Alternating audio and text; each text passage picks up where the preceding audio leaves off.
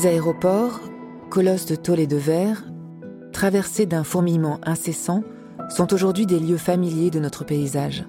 On y arrive, on en repart, sans vraiment les regarder, avec leurs dédales de couloirs, le bruit des roulettes sur les tapis roulants, leurs cafés, leurs boutiques. Pour certains, ils ont le frisson du grand départ, pour d'autres, ils sont un simple moment de transit. En France, ils sont apparus en même temps que s'inventait l'aviation commerciale, et ils ne ressemblaient en rien à ce qu'on connaît aujourd'hui. Comment ont-ils évolué à travers le temps et les changements d'usage? Comment les adapter aux virages écologiques que nous empruntons et aux bouleversements récents dans nos manières de voyager? Ce podcast du groupe ADP raconte leur histoire, les métamorphoses de leur architecture et les enjeux auxquels ils sont confrontés aujourd'hui.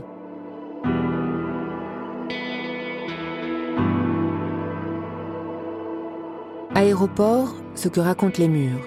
Épisode 4, Roissy 2, ABCD, l'avion pour tous.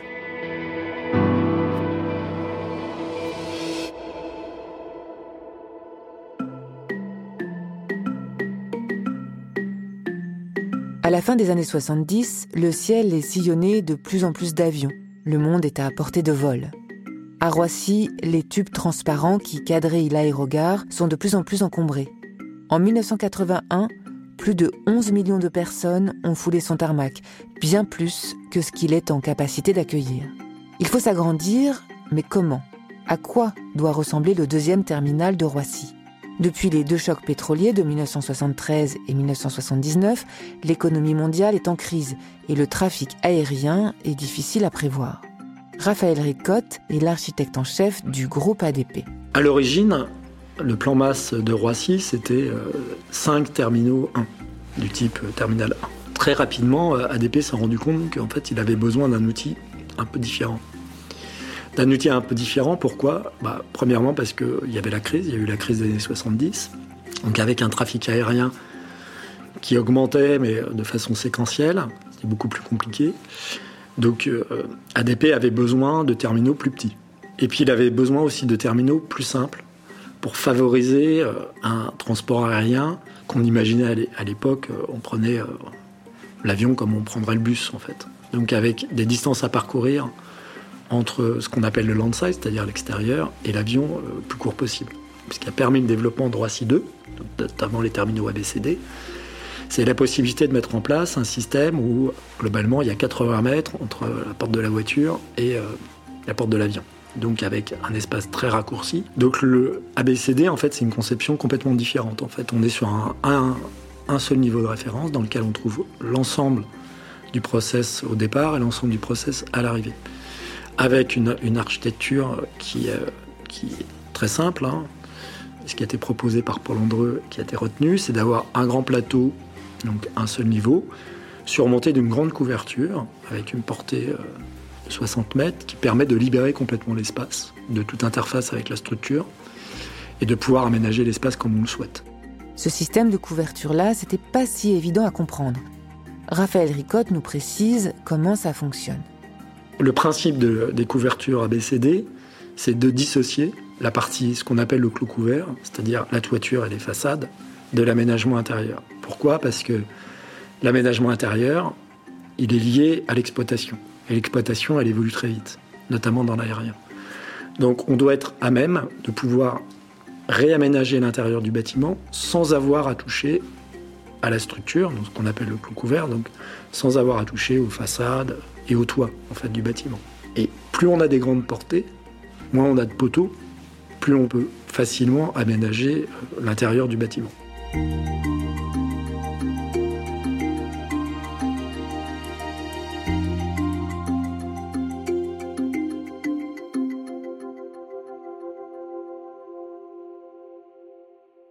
Vous l'entendiez, avec cette nouvelle aérogare, l'heure est moins au rêve et à l'imaginaire.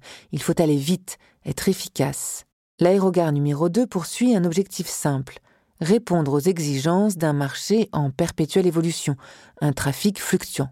Enfant de sa décennie, il est pensé comme un système de domino qui peut être modifié à tout moment vers toutes les directions.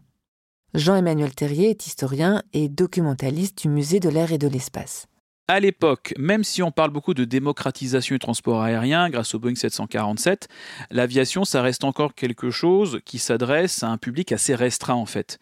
Au début des années 70, on considère qu'il y a à peu près 5% de la population française qui prend l'avion tous les ans. Donc c'est pas pas gigantesque. Euh, c'est encore une clientèle très masculine, voilà. C'est dans les années euh, un peu plus tard, plus avec le développement des compagnies low cost, notamment euh, vraiment, et puis la baisse des prix, qu'on va avoir une clientèle plus familiale, plus féminine aussi. Mais c'est vrai, dans les années 70, il y a encore cette image de l'homme d'affaires qui prend son avion, voilà. Mais vraiment, l'aviation, entre guillemets, pour tous, c'est quand même un peu plus des années 80-90, euh, avec le développement du yield management, le fait que les tarifs évoluent en fonction de l'offre et la demande, le développement de certaines compagnies euh, low cost, voilà. Donc, euh, mais années 70, ça reste encore une clientèle euh, un peu sélecte, quoi qu'on en dise. Et on va où en avion à ce moment-là? Progressivement, en fait, euh, les compagnies aériennes se désintéressent de certaines relations, comme Paris-Londres. Il y a toujours Paris-Londres en avion, mais vous avez Eurostar, qui apparaît en 1994. Et puis, vous avez le TGV, au début des années 80 en France, qui fait que Paris-Lyon, qui était une ligne essentielle en avion, bah, est remplacé par le TGV. Donc il y a aussi cette évolution, on ne la met pas suffisamment en avant, mais dès les années 80, euh, euh, en fait, sur des parcours nationaux, euh, l'avion est beaucoup moins présent. L'aéroport du Bourget, dans les années 70, il y avait encore une aviation régionale, jusqu'en 1981, avec des compagnies régionales. Air Alpes, Air Alsace, Air Anjou, R. C'est plus joli, R. C'est magnifique. Donc euh, ça sont des choses aussi qui ont disparu. On parle beaucoup des progrès de l'aviation pour être de plus en plus loin, mais en réalité, en France, il y a eu la révolution du TGV qui a fait qu'il y a des liaisons intérieures qui ont disparu.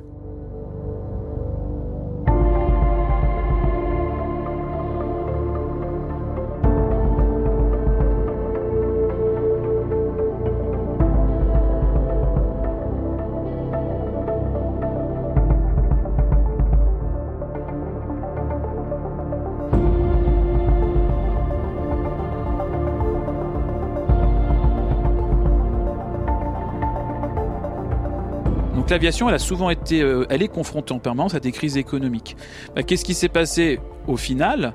Euh, bah, Les compagnies se sont adaptées, euh, notamment en développant une, forme de démocratisation de l'aviation, c'est-à-dire qu'on a même baissé des prix, on a développé des classes un peu spécifiques, c'est ce qu'Air France a fait. Une compagnie comme Air France s'est adaptée à toutes ces crises, avec le développement du fret aussi aérien. Donc en fait, les compagnies, elles s'adaptent. Les petites compagnies, pour certaines, c'est fatal. Voilà. Ce qui peut se passer avec une crise économique, c'est que vous allez avoir euh, un tassement du trafic, une baisse du trafic, mais souvent, en fait, ça remonte fondamentalement après. Euh, depuis les années, euh, depuis la fin de la Seconde Guerre mondiale, en fait, en dépit de toutes les crises qu'il peut y avoir, en fait, la tendance est à la hausse. Même si vous allez avoir un, accro en termes de, en termes de, de crise économique, c'est sûr vous avez moins de passagers, mais en fait, les compagnies aériennes s'adaptent fondamentalement. Les compagnies s'adaptent et l'aéroport aussi. En 1982, François Mitterrand inaugure la nouvelle aérogare. Cet après-midi, à l'aéroport Charles de Gaulle à Roissy, le chef de l'État a inauguré le deuxième aérogare qui sera mis en service dès dimanche et qui répond à la croissance continue du trafic aérien. Coût de l'investissement environ 1 milliard de francs. Nous ressentirons à partir de ce bel édifice, de cette réalisation dont nous sommes légitimement fiers, le sentiment d'avoir contribué à l'effort national. Roissy comme vitrine de la France, c'est ce qui ressort du discours du président ce jour-là. L'aéroport, une fois de plus, est le concentré des réflexions et des savoirs de toutes et tous à l'époque. L'aéroport Charles de Gaulle en 74, donc vous avez un premier terminal qui lui n'est pas extensible, hein, espèce de, souvent on l'appelle le camembert. Donc euh, il était prévu en fait d'avoir des bâtiments identiques mais euh, séparés voilà, c'était ça qui était envisagé au départ. Et puis finalement, pour le terminal 2, donc à partir de 82, en fait, c'est une stratégie totalement différente. C'est le même architecte, hein, c'est Paul Andreu, mais stratégie totalement différente avec un système modulable. Exactement ce que en fait avait imaginé Georges Labro au Bourget. C'est pas évident de faire ça partout. Euh, là, il se trouve que Charles de Gaulle, la chance de cet aéroport, c'est que dans les années 70, euh, il a été conçu suffisamment grand en termes de superficie pour permettre de faire ça. Sur énormément d'aéroports dans le monde ou de gares, euh, c'est très difficile de faire ça.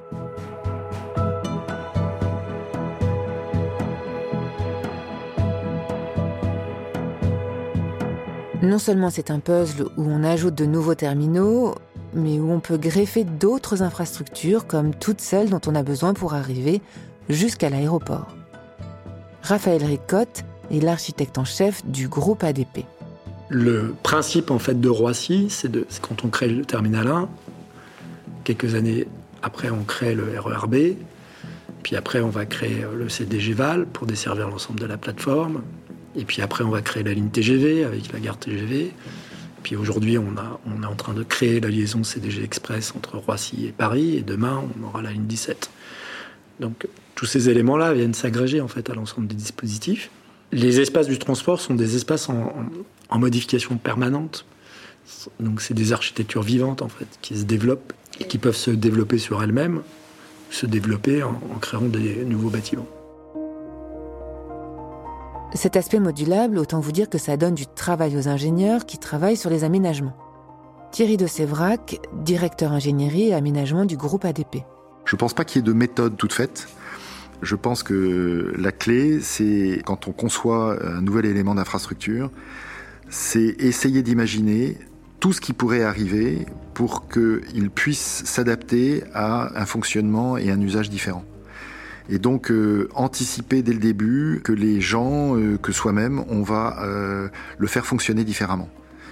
Voilà, imaginer le démonter, imaginer peut-être le déplacer ou en tout cas le déconstruire ou le faire évoluer dans sa structure.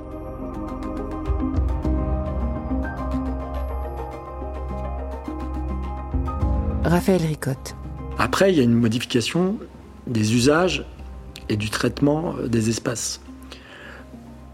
Pourquoi? Parce que dans notamment les terminaux ABCD, les espaces sont beaucoup plus simples, puisqu'ils sont l'ensemble des process sont rassemblés dans un même espace.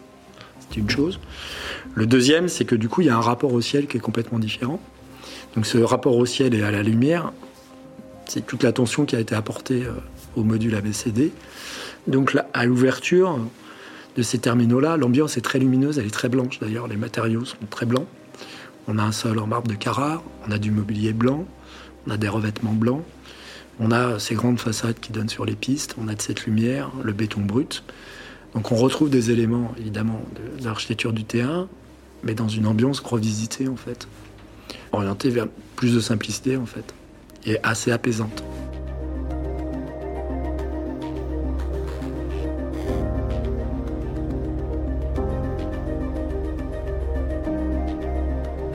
Donner l'apparence de la simplicité, de la fluidité, quand en réalité ce sont des milliers de voyageurs qu'il faut orienter, aiguiller, faire patienter au contrôle, c'est tout l'enjeu de cette architecture adaptée à des flux importants.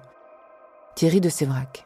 Dès le début, Paul Andreu avait conçu un projet d'aéroport qui puisse se dupliquer en accommodant la croissance du trafic et avec une desserte routière qui léchait l'entrée du bâtiment. Donc c'était un peu comme une genre de, longue jetée euh, en forme de sourcil, et, on aurait un sourcil, deux sourcils, trois sourcils, etc. Et, donc le, terminal 2B, euh, dès le début, était conçu avec le 2A et le 2B en face, l'un en face de l'autre, et permettait une circulation euh, circulaire, hein, s'il y avait besoin, en dépose, puisqu'il y avait un terminal qui était dès l'origine plutôt international et l'autre plutôt régional ou européen. Et puis euh, cette conception très fine, hein, euh, cette forme de sourcil qui faisait euh, un parcours passager entre la dépose minute, enfin la dépose de véhicule et l'embarquement inférieur à 70 mètres, on y retrouvait toutes les fonctionnalités sur un seul niveau, à la fois entrée et sortie. Et ce terminal se dupliquait, pouvait se dupliquer à l'infini, s'est dupliqué qu'une seule fois, puisque à côté vous avez le 2C2D qui reprend exactement la même architecture. Voilà, donc un terminal simple, sur un niveau assez étroit et conçu pour être dupliqué. Des espaces modulables, mais avec certaines zones plus difficiles que d'autres à faire évoluer. Les espaces le plus compliqués à réaménager, c'est des espaces euh, sur lesquels vous avez des équipements mécaniques qui ont des contraintes de fonctionnement. Et euh, en fait, je parle très spécialement des trieurs à bagages. Ça ressemble à un énorme roller coaster, en quelque sorte. Et de fait, on a travaillé, dans le cadre de ce nouveau projet, à l'intérieur des volumes qui avaient été imaginés par Paul Andreu, à une époque où les trieurs étaient beaucoup moins compliqués. Et euh, il a fallu faire euh, des trésors d'inventivité pour essayer de loger tout ce qu'on pouvait euh, dans des hauteurs sous plafond relativement restreintes.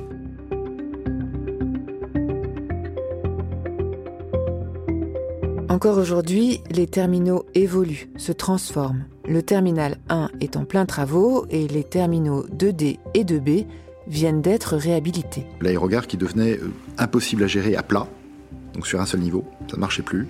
On se retrouvait avec euh, des congestions en permanence et un problème aussi de taille critique.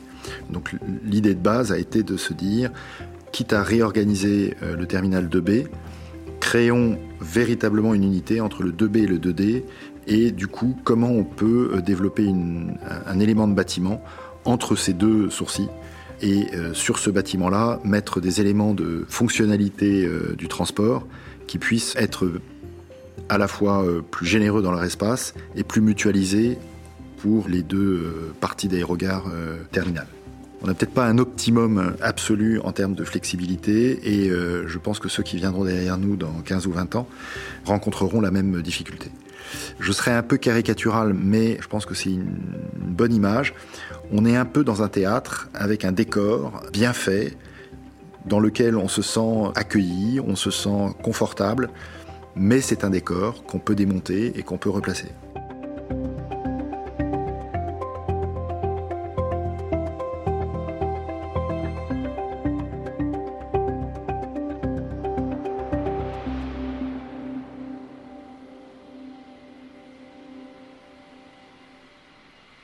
Pour mieux comprendre comment tout ça s'organise, il faut prendre un peu de hauteur.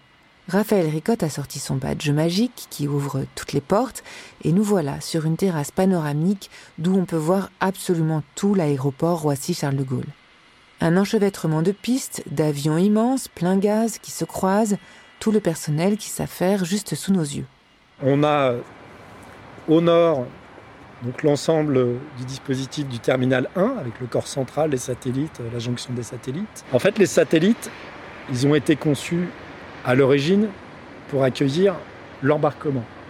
Donc ils ont des avions tout autour et c'est des bâtiments relativement bas avec des façades vitrées sur toute leur périphérie qui permet aux voyageurs qui arrivent depuis les tunnels de découvrir l'ensemble du paysage aéroportuaire.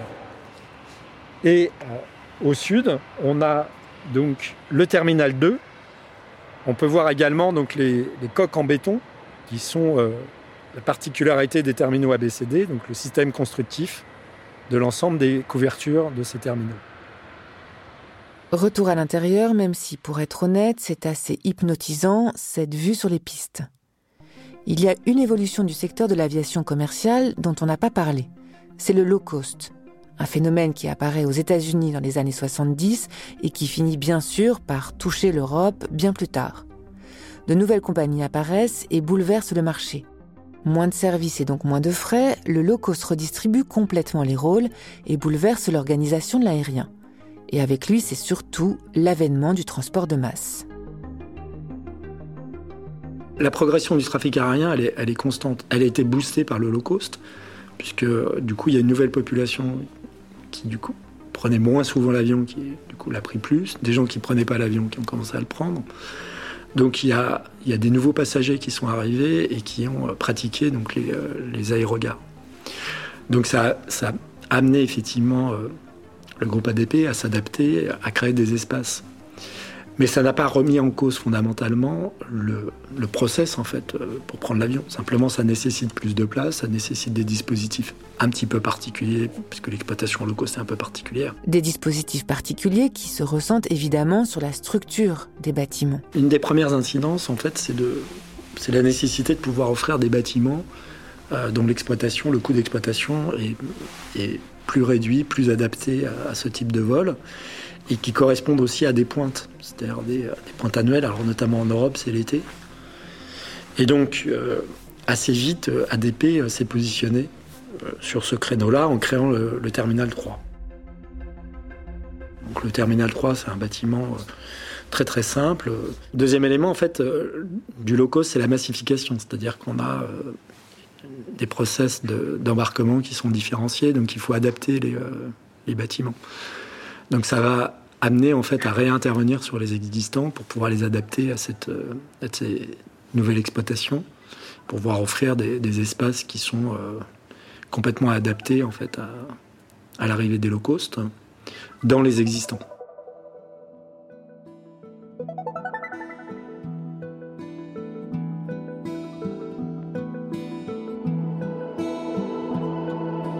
Le marché de l'aérien est complètement chamboulé, embouteillé, et les aéroports saturés. Mais une fois encore, le contexte va pousser au changement d'usage et de format.